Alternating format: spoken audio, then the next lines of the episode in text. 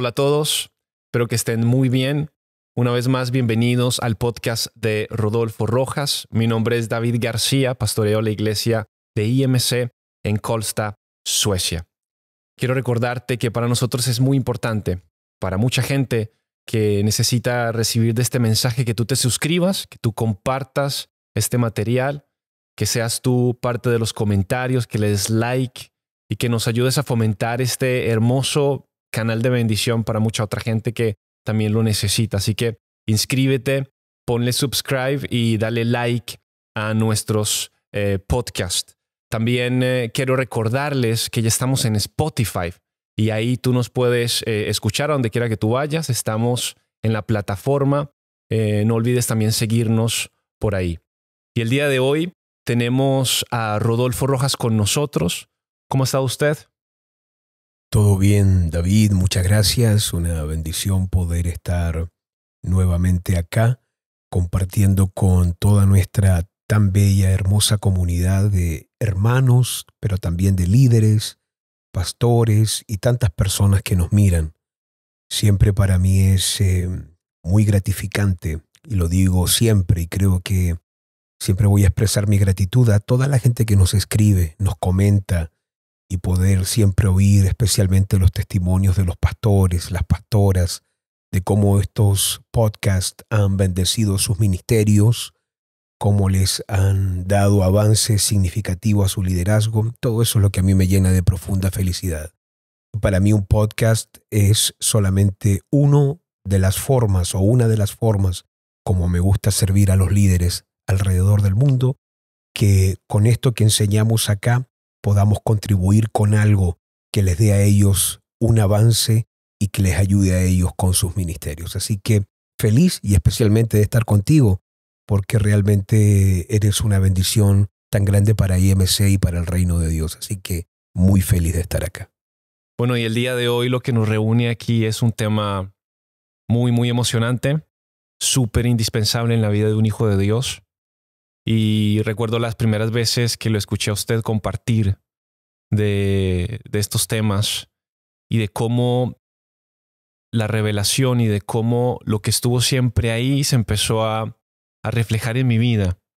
Y, y, al inicio cuando uno escucha estos temas, lo único que uno primero se lleva a reflexionar es qué he hecho mal, qué puedo mejorar, y cuántos errores. Yo recuerdo de contar y decir, wow, este error también lo he cometido, esto también lo cometí. Eh, cometí también, pensé de esta manera, me dejé influir de cierta, de cierta manera. Y este tema para mí fue fundamental en una, en una etapa muy importante de mi vida. Eh, por eso hoy, gobernando el alma, eh, va a ser el tema central y, lo que vamos a discutir y conversar un ratito con usted. Quisiera yo preguntarle, ¿Por qué es tan importante el tema del alma? ¿Y a qué se refiere con eh, el término el gobierno del alma? Bueno, es un tema muy clave, como tú dices recién, y yo creo que por el desconocimiento, la ignorancia de un autoconocimiento de cómo Dios nos creó, es lo que no nos permite a nosotros vivir la vida plena y no nos permite tampoco liderar como debemos nuestra propia vida y también liderar y servir a otros de mejor forma.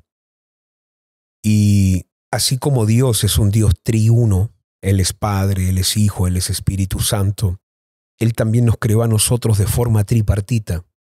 Y por eso el apóstol Pablo escribe en Primera de Tesalonicenses capítulo 5, verso 23, que Dios les santifique por completo y él da un orden tan claro. Él dice espíritu, alma y cuerpo. Y es muy clave entender que nosotros somos un espíritu que tiene un alma y que habita temporalmente en un cuerpo. Y el tema del alma es muy clave porque eh, nosotros necesitamos saber, y especialmente ya que vamos a abordar el tema el gobierno del alma, que el alma nunca fue creada para gobernar nada. El alma no es un árbitro. El alma fue solamente creada como un canal, como un puente entre el espíritu y el cuerpo. El alma no es otra cosa que un servidor entre el espíritu y el cuerpo. Y por eso tú vas a notar que una de las cosas que ocurre justamente cuando el hombre se revela a Dios es que algo que nunca debería haber gobernado entró a gobernar de una forma muy fuerte al ser humano.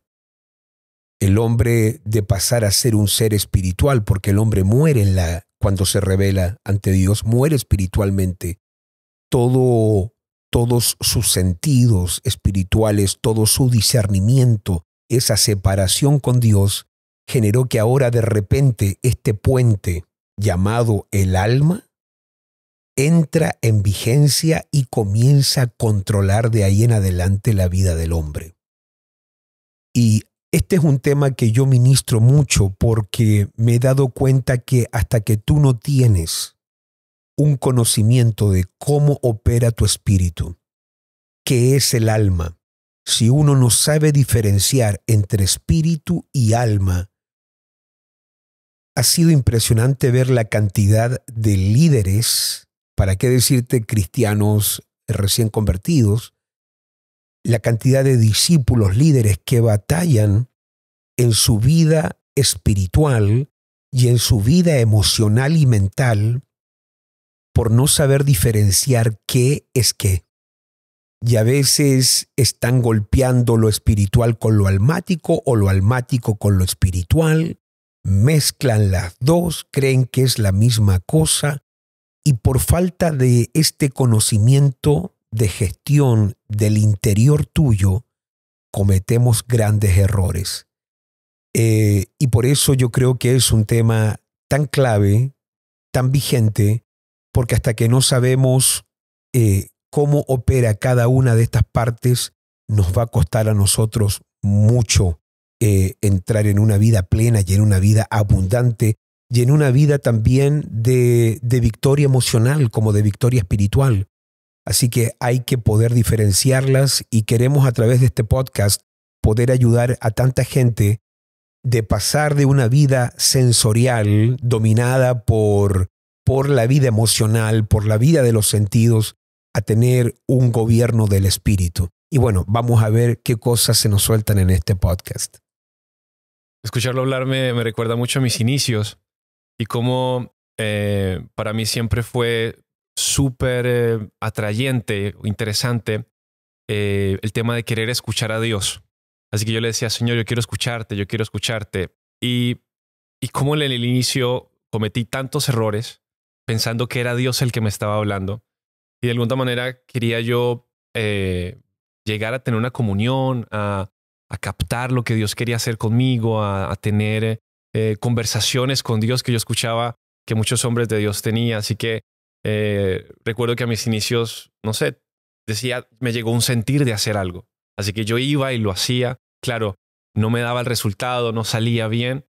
Y, y, fue un poco frustrante porque al inicio, así como cuando uno inicia una relación con alguien o cuando uno está aprendiendo un idioma o algo así, pues uno tiene que atrever a equivocarse. Pero recuerdo mucho que en ese, en ese equivocarme me costó mucho entender que mucho era mi alma tratando de acelerar algo, de querer decir, ya estás escuchando a Dios, haz esto, hay que hacer esto, y, y, no, era, no era Dios, no era el Espíritu, sino era mi alma guiándome a, a, tomar decisiones, a creer que yo escuché a Dios.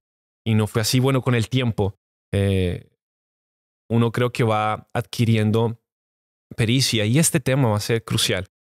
Y, yo pienso ahí cuando tú dices esto del alma, eh, se me viene algo muy fuerte a la mente porque veo tantos cristianos tomando decisiones fuera de tiempo porque es que yo sentí, yo sentí, y por ese sentir se salen de la voluntad de Dios, pero como tú dices, no porque se quieren revelar, sino porque quieres hacer la voluntad de Dios, quieres servir mejor a Dios, y por ese sentimiento que tú crees que es Dios, después terminas cometiendo los errores, ¿no? Claro, y, y, el inicio como que tiene uno esa, eh, esa poca paciencia, esa poca, eh, esa afinidad de decir, voy a esperar el tiempo de Dios, voy a hacer la manera, uno está emocionado, uno quiere hacer las cosas rápido, uno quiere seguramente ver resultados, quiere ver cosas y, y, y el alma en ese momento tomó mucho control de mis decisiones. Sí.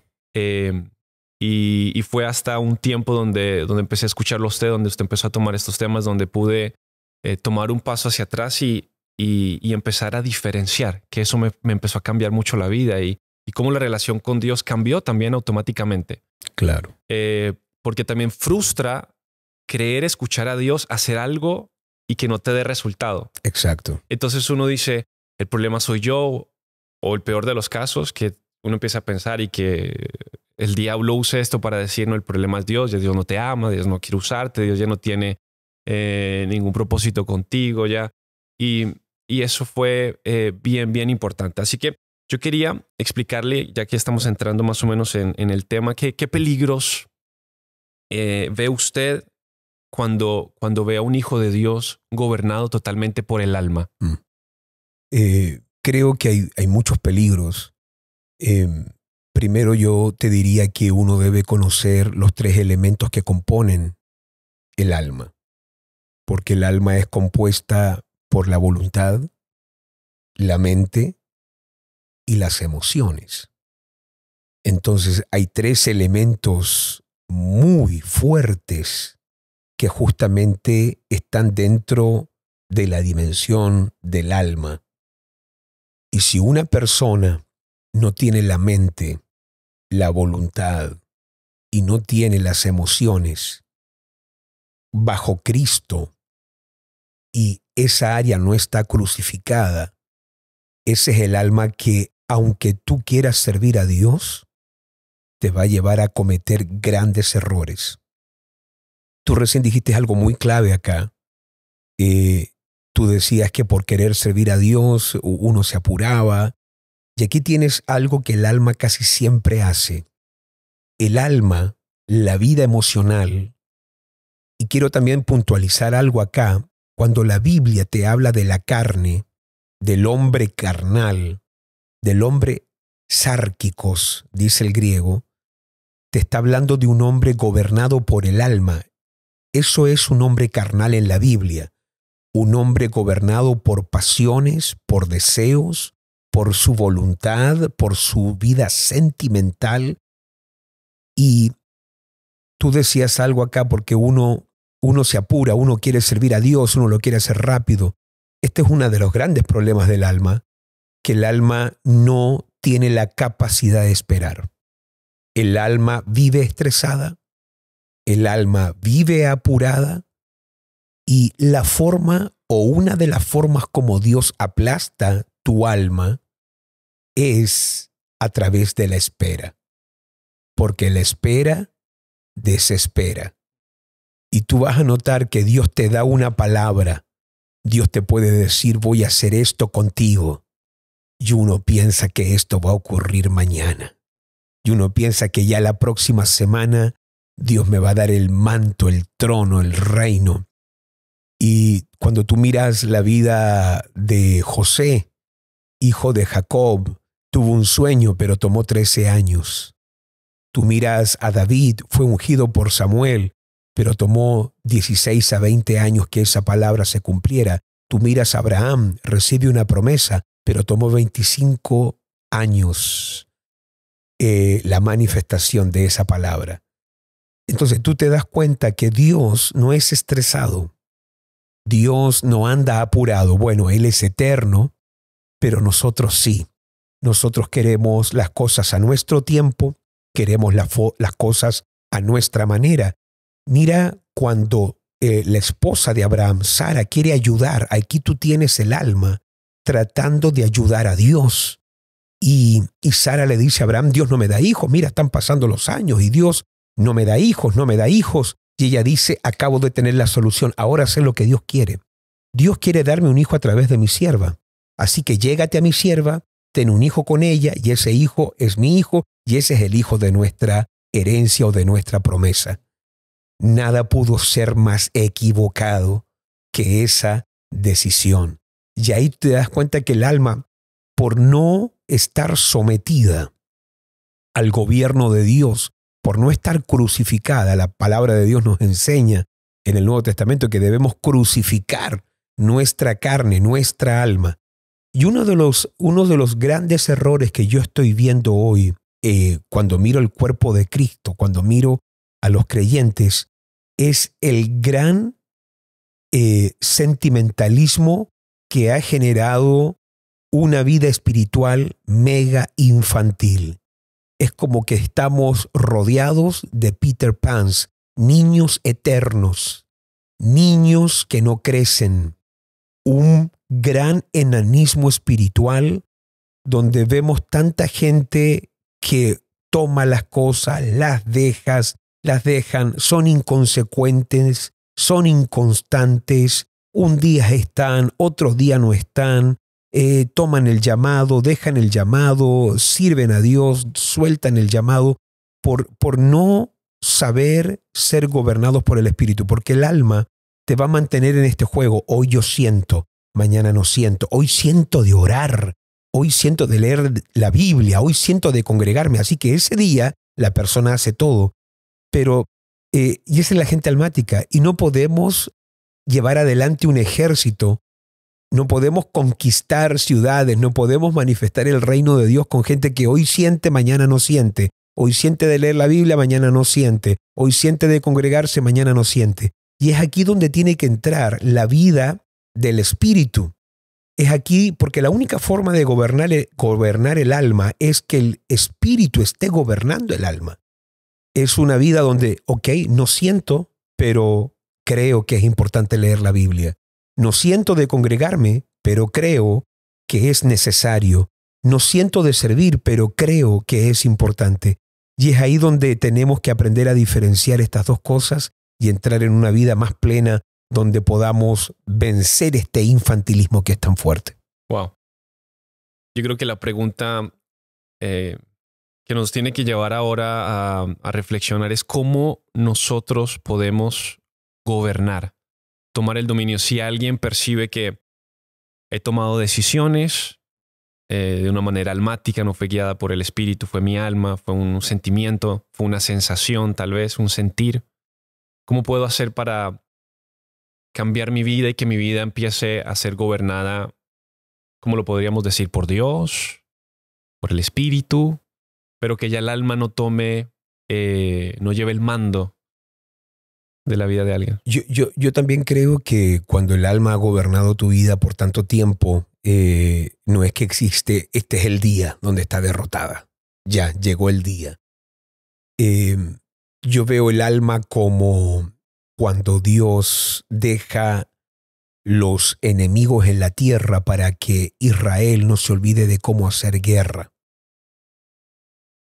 Eh, y nosotros vamos a tener que aprender a batallar con el alma, con la mente, con la voluntad, con las emociones todo el tiempo. Y yo quiero que tú te pongas a pensar cómo fue quizás en tu caso cuando comenzaste a crecer espiritualmente pero tú vas descubriendo que en la medida que uno va reconociendo este es un problema que yo tengo emocional o este, es, este sentimiento es un sentimiento que me ha gobernado, pero va contra la palabra de Dios. Te pongo el ejemplo de las personas que, que de temperamento muchas veces son más introvertidas, entonces se sienten muy cómodas con una vida donde eh, no sean presionados a nada, ello, hay personas que, que, que esconden el temor detrás de un maquillaje de prudencia y no se dan cuenta que eso también es carne. Temor es el alma. Y hay personas que, claro, puede que tengan un demonio, un espíritu de miedo, porque también está el mundo espiritual. Pero también están las personas que ya se han, se han conformado, se esconden detrás de una aparente prudencia, pero que es miedo, y hasta que uno no enfrenta ciertas cosas. Y yo quiero que ahí, porque yo te he oído contar en, en alguna ocasión sobre esto, no recuerdo exactamente cuándo fue, pero eh, cuando tú tuviste que salir de este cascarón, donde tuviste que confrontar tu vida emocional y Dios te comenzó a empujar a hacer cosas que no sentías de hacer, pero de repente este David, que hoy es un pastor, que en su tiempo fue a lo mejor más introvertido, no quería tomar un lugar público, pero de repente como que el Señor te comenzó a usar y tuviste que confrontar seguramente temores, inseguridades dentro de las cuales estabas muy cómodo. Sí, claro.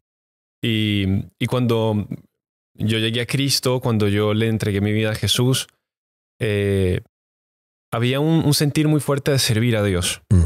Pero por mi temperamento, por la manera de cómo yo pensé y de cómo yo me sentía cómodo, yo veía que el estar en la luz pública, el estar al frente, el que la gente me viera, el que la gente estuviera atenta a lo que yo pudiera compartir, eso producía o me daba no solo temor, sino se activaba en mi mente, mi alma me decía literalmente, eso no es para ti, eso es para la gente que ya viene con otro, con otra moldura, que ya viene con otra personalidad, que ya viene, eso lo tuyo será otra cosa, así que eh, por mí, perfecto. Así que yo dije, no, yo me voy a dedicar a otra cosa. Estuve tratando en el sonido, un desastre en el sonido. Eh, nadie me quería en el sonido, me veían en el sonido, la gente decía, oh, el sonido, oh, está David allá en el sonido, oh, ya, bueno, y... Te conocí tocando la batería. Claro, y, y lo primero que haría, lo primero que hicimos yo en, en, en, el tiempo en que yo empecé a tocar la batería era que me encerré y me sentía súper cómodo. Me encerré el sonido, han visto que la batería Sí, se le sí. pone... Se le pone una, eh, una protección para, para el sonido y todo eso. Yo me, yo me metí ahí, yo me hacía invisible. Me gustaba, yo recuerdo poner los platillos y todo alto así para que yo no me viera. Eh, y, y no sé, era mi manera como de, de huir. Mm. Como el alma me decía, ahí, ahí estás bien. Eh, comentó también que fue un desastre en la batería. Eh, pero yo creo que mucha gente aquí se dio cuenta. Eh, pero eh, era mi, mi manera de cómo sentirme seguro. Mm. Y llega un tiempo donde llega un día, tengo la oportunidad de hacerlo y, y fue ese sentir de no decirle no a Dios. Exacto. No podía yo, aunque tuviera miedo, aunque tuviera temor, no, no me veía yo diciendo no. O decirle a Dios no, no puedes contar conmigo, no, no, no quiero servir. Y, y fue un- una, una experiencia bien especial porque la primera vez que prediqué a alguien en, en un encuentro fue de, recuerdo, fue la prédica de la ofrenda y el diezmo. Terminé predicando que Abraham se metió a la- en, el, en el bote de no sé dónde y que Abraham se había ido y se lo había comido la ballena y que después resucitó al tercer día. No sé, una locura rara, extraña, nervioso, mal.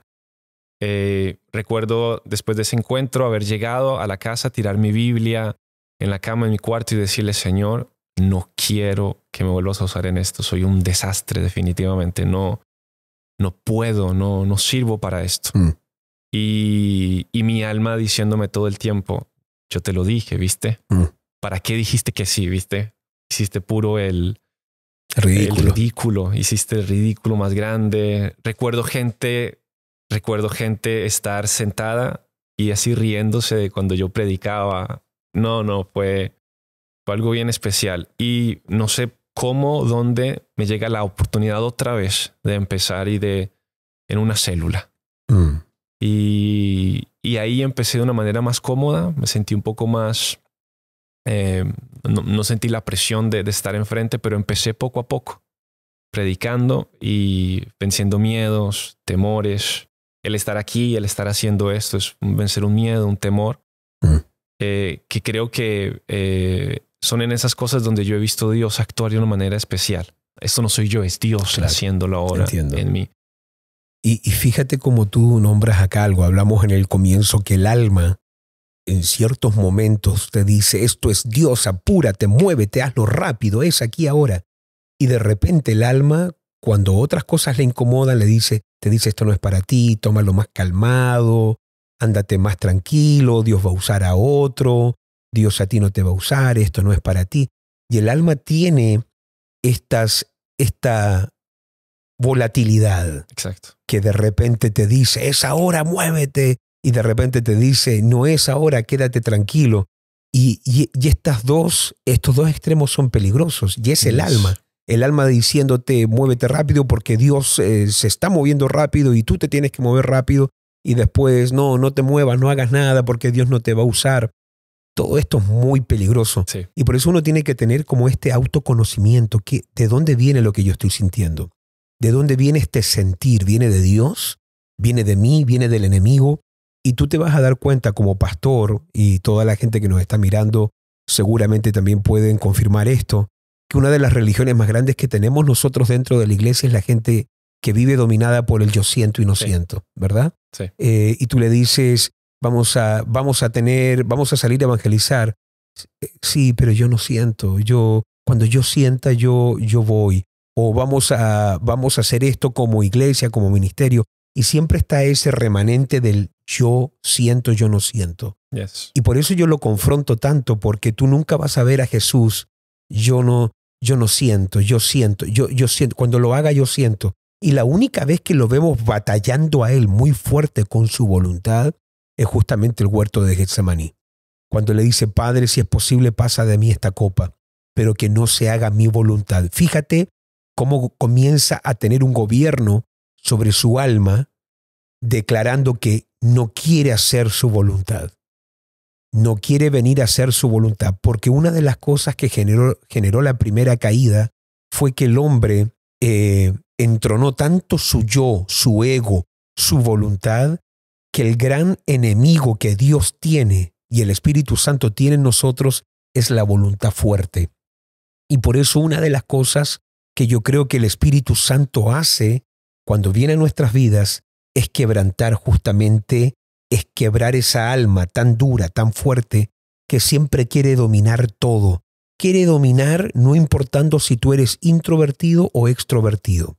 Creo que en la persona extrovertida el alma gobierna a través de una forma a lo mejor más ruidosa, más visible, y en la persona introvertida es, es el mismo sentir, pero ya es, es más hacia adentro, es que nadie lo note, pero es la misma rebelión, es el mismo nivel de orgullo, quizás un orgullo más expresado bajo un complejo de superioridad en el extrovertido y en el introvertido más en un complejo de inferioridad, entonces nosotros tenemos que poder lidiar con eso. Pero a mí me gusta ver que, y, siempre cuando leo la Biblia me, te das cuenta que ningún hombre de Dios, ni Pablo, ni Jesús, ni Pedro andaban, yo siento del Señor, que es algo muy típico en la gente almática.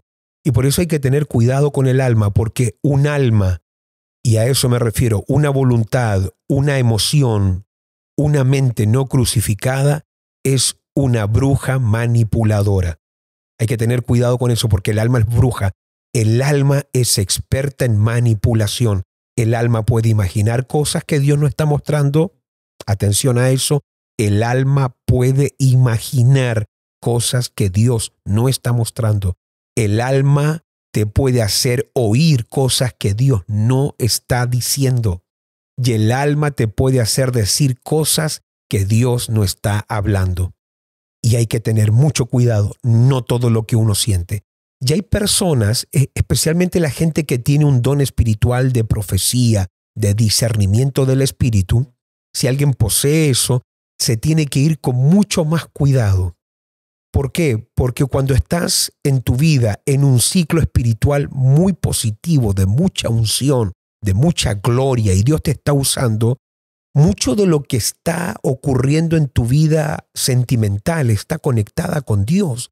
Hay un discernimiento, hay algo que está fluyendo muy fuerte, pero cuando esa persona entra en un ciclo a lo espiritual más bajo, en una vida emocional en declive, comienza a sentir cosas muy negativas y también cree que es Dios. Y es ahí donde hay que tener mucha atención, porque yo sé que muchas veces mi vida emocional, mi yo eh, a lo mejor no se siente bien, pero escucho una palabra de Dios en mi espíritu que va en contra de todo lo que estoy sintiendo. Y ahí yo disierno a Dios. ¿Entiendes? Porque mi, mi alma está sintiendo algo y de repente viene una palabra y hoy yo he aprendido a discernir cuando es alma y es espíritu y cuando vienen palabras que van contra todo lo que yo estoy sintiendo y cambian todo mi estado interior. Y ahí yo puedo discernir cuando Dios comienza a hablar a mi espíritu cosas que mi alma dice no es lo que yo quiero oír hoy y no es lo que yo quiero hacer hoy y no es lo que yo no es en lo que yo me quiero meter hoy, pero el espíritu está hablando a mi espíritu. Recordemos eso, Dios cuando habla nunca habla a tu alma. Dios cuando habla habla a tu espíritu. eh, porque así dice Romanos 8, el Espíritu da testimonio a nuestro espíritu. Es un testimonio de espíritu a espíritu. De manera que el Espíritu Santo dice, te quiero contar algo hoy, tengo algo bueno que contarte. Ya eso no lo habla con el alma. Es decir, ahí está el espíritu, el alma y el cuerpo. Si ahí estuviera el espíritu, o digamos que aquí está el espíritu, tú eres el espíritu, ahí está el alma al lado tuyo, ahí está el cuerpo, cuando el espíritu habla, te mira solamente a ti. Mira tu espíritu, habla con tu espíritu y el alma está al lado tratando, mírame a mí también. No, no, no, no, no. El Espíritu Santo trata con el espíritu, habla con el espíritu. Y, el alma dice, pero también díganme algo a mí. No, porque el alma es un servidor. El alma es el puente. Porque luego el espíritu va a mirar, tu espíritu va a mirar al alma y le va a decir, esto es lo que vamos a hacer. Y el alma dice, sí, pero es que yo no me siento preparado. Es que no se trata de si te sientes preparado, es que esto es lo que vamos a hacer. Así que ahora tú vas y le vas a comunicar al cuerpo que vamos a ir los tres para este lado. Y ahí comienza este gobierno sobre el alma, sobre este mundo. Y tú vas a ver que muchos de los hombres de Dios en algún momento sintieron el ataque del alma en el llamado.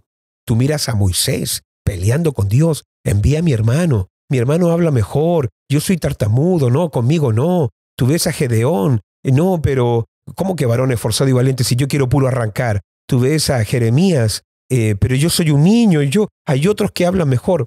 Eh, y tú notas que eso está involucrado en el llamado, está muy metido en los hombres, las mujeres de Dios, y por eso uno tiene que detectarlo y decir, no, esto que estoy pensando no agrada al Señor, esto que yo estoy diciendo suena bien, suena bien porque el alma también es manipuladora, también es respetuosa, también es sofisticada, y el alma le puede dar, puede darte la razón.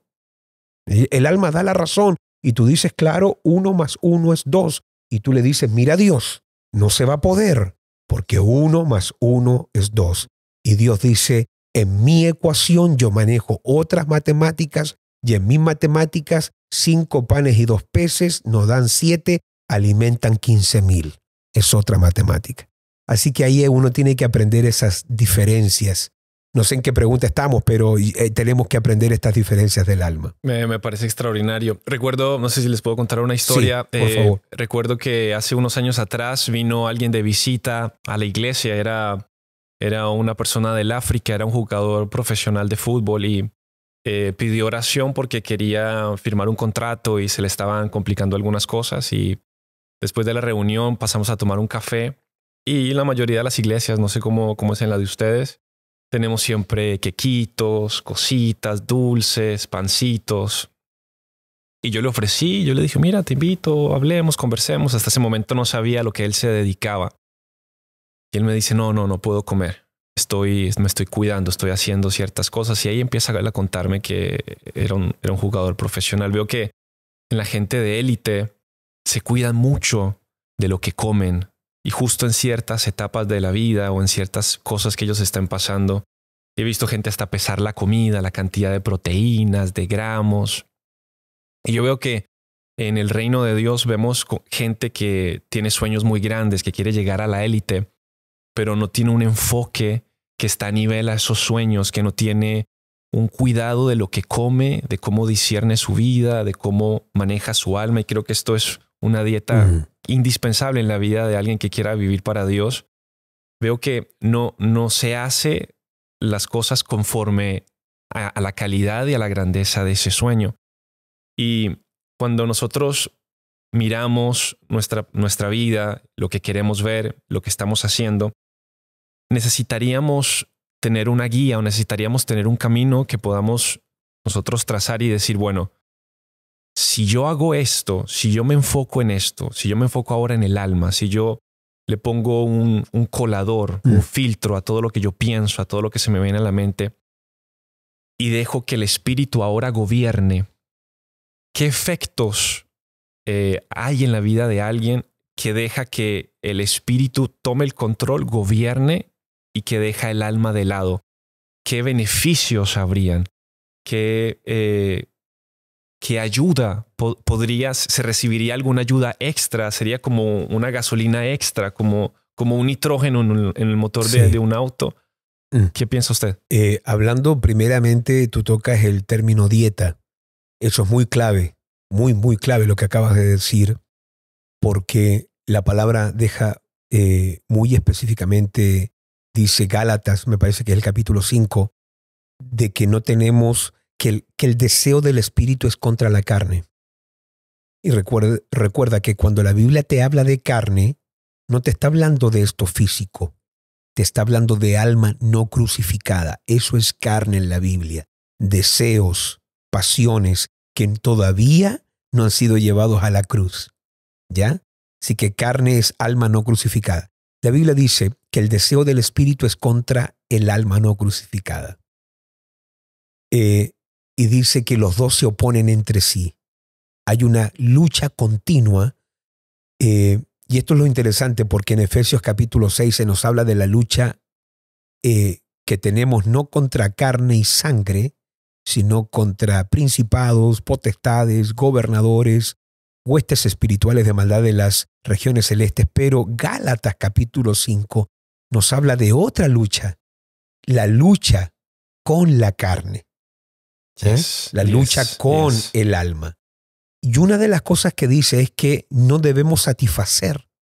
Con otras palabras, cuando el Espíritu, el Espíritu Santo en ti tiene más poder, cuando lo has alimentado más, y a la carne la haces pasar por ayuno lo que más alimentes, si tú alimentas el alma, tú, alimentas el yo, tú alimentas tu propia voluntad, eso va a ser lo que va a terminar gobernando. Dime a quién le das más comida. Dime a quién le dedicas más tiempo. Dime quién es más importante. Y yo te digo quién va a tener el control. Eh, y yo creo que eso es fundamental, ya que tú pones el ejemplo esto de la comida, como la gente de la élite, en este caso un deportista profesional, él podía decir, podía tener esta disciplina de matar un deseo porque él tenía la mirada puesta en un galardón o en un premio, que es ganar un partido o ser un jugador de primera, y por causa de ese enfoque, allá él podía decirle no a algo acá. Y yo creo que también así tiene que ser con nosotros. Tenemos que poder decir, ¿esta relación es espiritual o es del alma? Esta relación que yo estoy teniendo con esta persona, ¿me edifica o me destruye? ¿Ok? No, no, no me hace servir mejor a Dios. No me ayuda a congregarme. No, me, aparta del llamado. Me enfría en las cosas de Dios esto es del alma, esto es de la carne. Eh, por ejemplo, lo que me pasó hoy, eh, yo me estoy levantando en estos retiros muy temprano para orar, a declarar cobertura, a interceder, especialmente hoy miércoles que llega la gente, bueno, aquí cuando estamos grabando esto, es un día miércoles acá en Betel, y especialmente el día miércoles me levanto muy temprano para cubrir los viajes que la gente hace en auto, gente que viene de otras partes, y, es el día para mí importante de levantarme muy temprano. Y cuando me levanté a las 2 de la madrugada, yo pude escuchar mi carne diciendo, déjate, tú estás loco, ¿cómo? Deja descansar, esto es enfermo, ¿cómo vas a hacer esto? Y te digo que cuando yo llegué a la habitación donde tenía que orar, me quedé pensando unos minutos si mejor me regresaba a la habitación a descansar porque me sentía muy cansado muy cansado. Y, pero yo ya conozco ese sentir. Yo sé algo, que yo apenas me arrodille y comience a orar, algo se comienza a activar. Así que me arrodillo sin sentir de arrodillarme, eh, comienzo a orar sin deseo, sin un sentimiento que me acompañe a orar. Y comencé, Señor, te doy gracias. Tú eres bueno, papá, te alabo y te bendigo. Te exalto, Señor, en esta mañana. Señor, gracias porque tú eres bueno. Papá, te amo. Y comenzó y de repente de la, empieza un río. De repente es una mezcla a veces de un río, a veces un fuego que arde y de repente el cansancio fue consumido. El negativismo de las dos de la madrugada. Hay días que me levanto como que todo mi ser estaba esperando orar, Pero hay días como hoy donde me levanto y mi carne y mi alma me trata de loco, enfermo, ¿cómo vas a hacerme esto? Déjame descansar. Y, y, hoy el alma estaba negativa a esa hora, muy negativa. No quería orar. Pero de repente cuando empieza el fuego del espíritu y comienza a arder algo, comienza a encenderse algo en el espíritu, el, el cansancio fue consumido, el negativismo fue consumido y, y, se comienza a ir todo esto y de repente comienzan a cambiar eh, estos panoramas. Eh, y por eso yo creo que cuando hablamos qué beneficios hay, qué consecuencias hay de derrotar el alma, justamente esto de que el Espíritu Santo, cuando uno comienza a derrotar el alma, el Espíritu Santo comienza a tener más libertad para gobernar tu vida. Es como, que, es como la gente que dice, yo no, yo no logro operar en fe, ¿por qué yo no funciono en fe? No, no es que tú no funciones en fe, a ti te gobierna el temor. Derrota el temor y la fe. Hay espacio de una. Eh, y la gente que dice, yo no sé por qué el Espíritu Santo no me, no me gobierna, no sé por qué yo no siento al Espíritu Santo como otros lo sienten. No, no, es que no es que el Espíritu Santo te esté rechazando. Derrota el alma y vas a ver cómo el Espíritu Santo se comienza a mover en tu vida de una forma muy poderosa, muy gloriosa. Entonces la gente no ve este extraordinario beneficio que hay que mientras yo más le diga no al alma y aplaste el alma con sus deseos y pasiones, el Espíritu gobierna, el Espíritu reina, el Espíritu te guía con más facilidad. He visto tantas personas cometer tantos errores solamente porque se dejaron guiar por lo que sentían y, y, escogieron a la persona equivocada, tomaron la decisión equivocada eh, todo por no tener una guianza de Dios, porque la Biblia deja muy claro que los que son guiados por el Espíritu, estos son los hijos de Dios. Una de las señales de que tú eres un hijo de Dios es que el Espíritu te guía. Y para que el Espíritu te guíe, tu alma ya no tiene que estar reinando, sino que hay que estar gobernando el alma. Cuando el alma es gobernada, porque aquí también quiero dejar algo muy importante dicho, no estoy diciendo que el alma es del diablo, que el alma es mala, que el alma... No, no, no, no. Dios creó el alma. Dios la puso dentro de nosotros. Pero el alma no crucificada es la gran grieta por la cual Satanás se filtra en tu vida. Una persona carnal es una persona sentimentalista que le tiene, puede que tenga la puerta cerrada Satanás, sabe que el diablo es un enemigo, sabe que las tinieblas se oponen a Dios, pero es una puerta cerrada sin llave. Eso es una vida cristiana almática. La puerta cerrada pero no le puso llave. Y por eso Satanás a veces puede entrar, la, puerta está cerrada pero no tiene llave, y entra mucho en esta vida almática. Yo me he dado cuenta que muchos de los cristianos que yo he tenido que ministrarle a una liberación de espíritus es porque tuvieron la puerta quizás cerrada, pero sin llave. Y claro, eh, son cristianos, van a la iglesia, sirven a Dios una época, pero de repente tienen sus deslices, tienen sus escapaditas a ciertas cosas. Y en esa escapada hacen cosas que abren puertas a través de deseos carnales.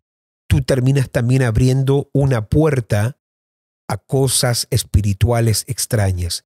Pero cuando uno, si hablamos de los beneficios que hay, eh, una de las cosas que vas a descubrir es que toda la gente que derrota el alma madura en el espíritu, es madura, es constante, eh, es fiel. No solamente mantienen un estado espiritual, se mantienen creciendo en un estado espiritual.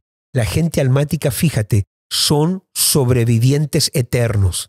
Ellos viven sobreviviendo. Oh, ellos sobreviven. Ellos sobreviven. Siempre están sobreviviendo. No están en una conquista continua. Me, fijé en algo. Mira, estábamos en los retiros que estamos haciendo ahora y alguien me dijo hace tres retiros atrás que tuvimos, me dijo, si no hubiera sido por este retiro, este retiro me salvó la vida. Ah, fantástico, maravilloso el año pasado, la misma persona. Si no es por este retiro, este retiro me salvó la vida. ¡Wow! ¡Qué tremendo! Y ahora este retiro. Si no hubiera sido por este retiro, este retiro me salvó la vida. Suena bonito, pero a mí me, me, salta la alarma de algo.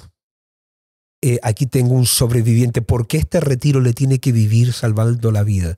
Claro, porque hay gente que hacen de este retiro o hacen de estos retiros, donde hay mucha gloria, eh, el evento. Pero este evento yo lo tengo que tener todos los días en mi casa, en mi vida de oración. Esta es gente que, hay gente que por lo visto eh, viven una vida carnal, una vida emocional, sueltan llamados, sueltan compromisos, no son constantes con Dios, tienen muchas derrotas eh, espirituales, derrotas emocionales. Aquí sienten que dan un avance de 10 pasos adelante, pero ahora comienza una cuenta regresiva o pasos hacia atrás. Y estos 10 pasos durante este año va a ser 9, 6, 4, 3, hasta que llegue el siguiente, retiro que les da un avance y llegan estos retiros como la batería en rojo. Así, poquito a poquito llega en rojo y aquí se enchufan y quedan llenos en verde y salen de nuevo, pero no saben mantener. Eso es típico de una vida del alma. Esto es típico de una vida carnal. Es una vida de sobrevivientes. La vida del espíritu no es de sobrevivencia, es de victoria. Con Cristo tú no sobrevives solamente, con Cristo tú vas creciendo, con Cristo tú vas avanzando, con Cristo tú vas teniendo, tú vas teniendo mayores conquistas. Por eso es tan clave y cuando hablamos de beneficios, esto es lo más importante que la gente va a recibir.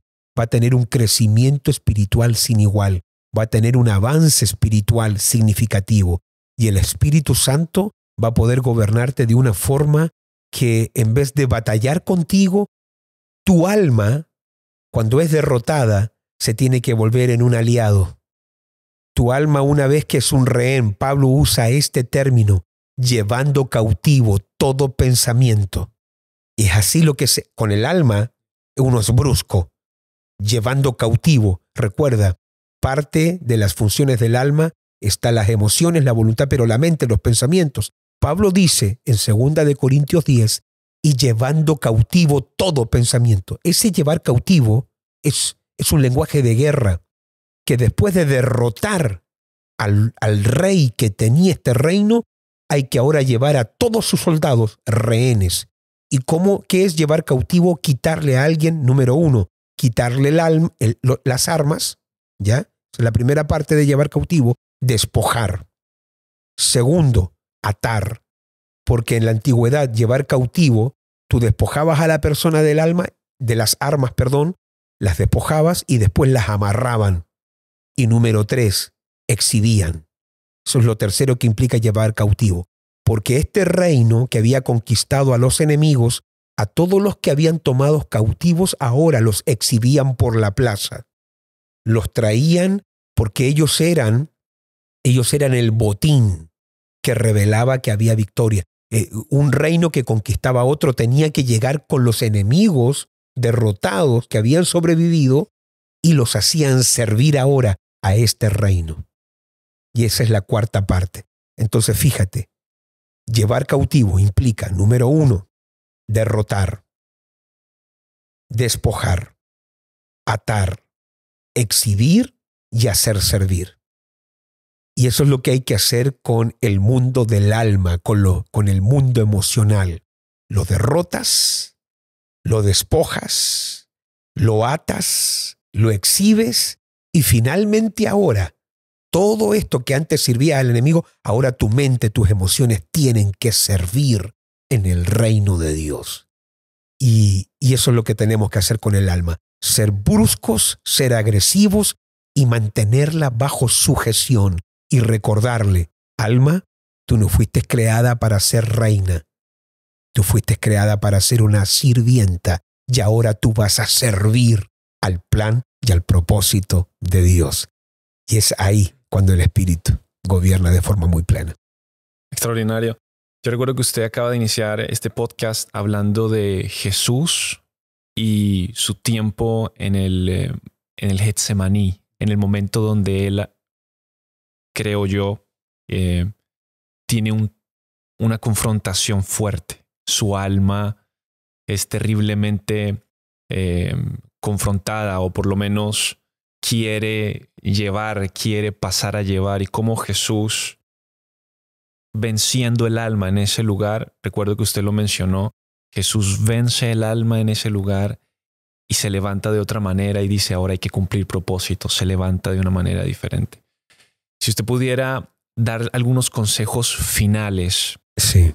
Eh, de cómo, así que seguramente como Jesús, como usted también lo ha vivido, lo ha experimentado, ya, ya no lo ha contado, de alguien que ahora vio este podcast, dice, yo necesito hacer un cambio, mm. yo quiero ver más de Dios en mi vida, quiero seguramente cerrar esos ciclos de, sobrevivencia que, usted ha mencionado, mm. que eh, son una cárcel, yo los veo como una cárcel. Sí.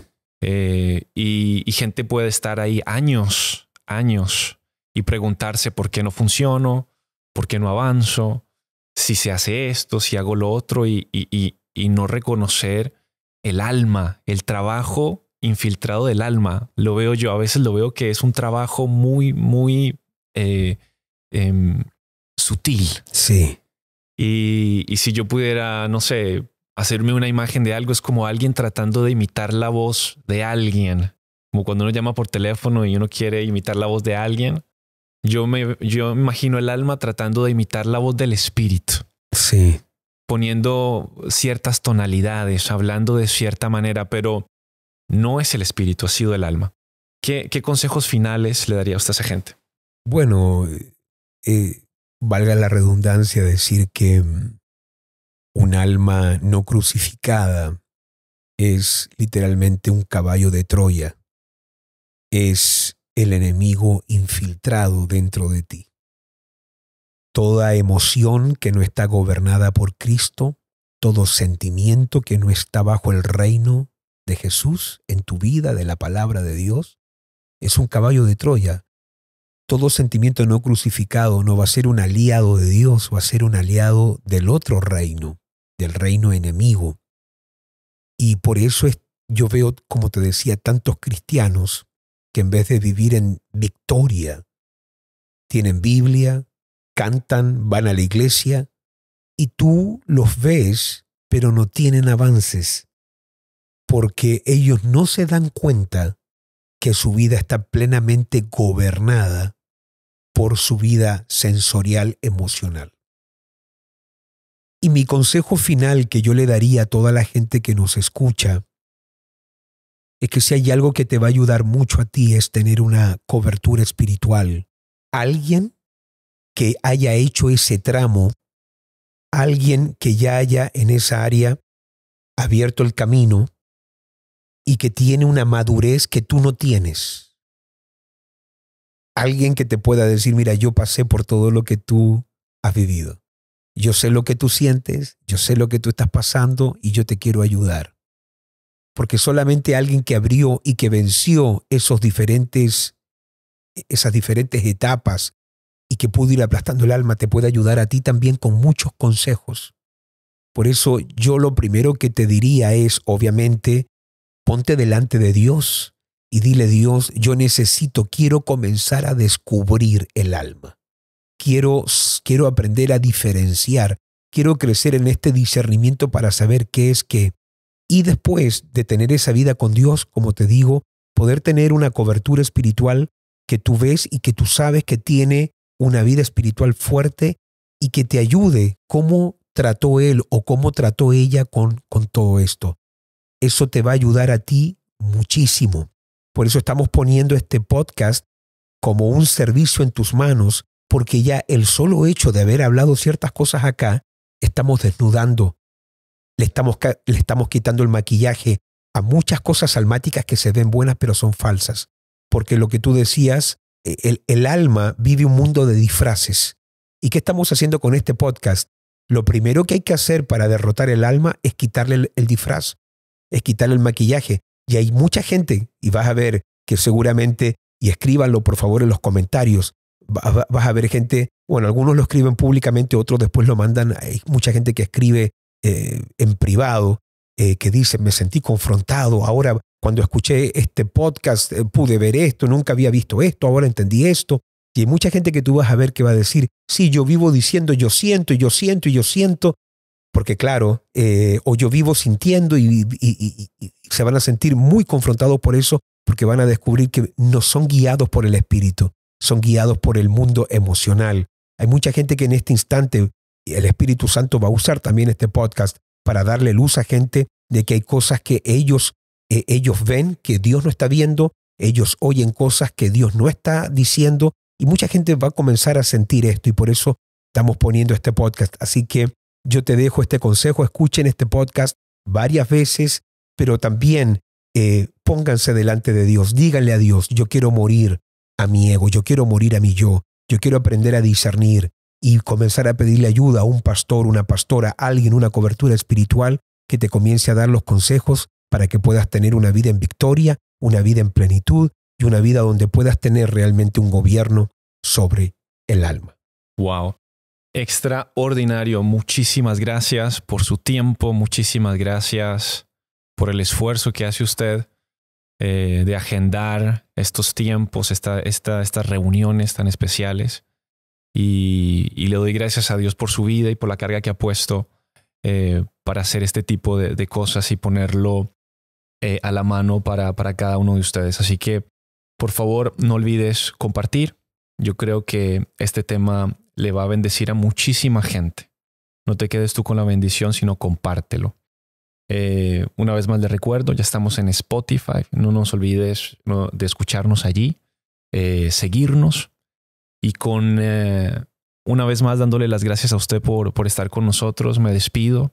Que tengan una maravillosa semana, que Dios les ministre y que el gobierno del alma se termine y que un nuevo tiempo con el Espíritu Santo inicie. En el nombre de Jesús. Amén. Chao, chao.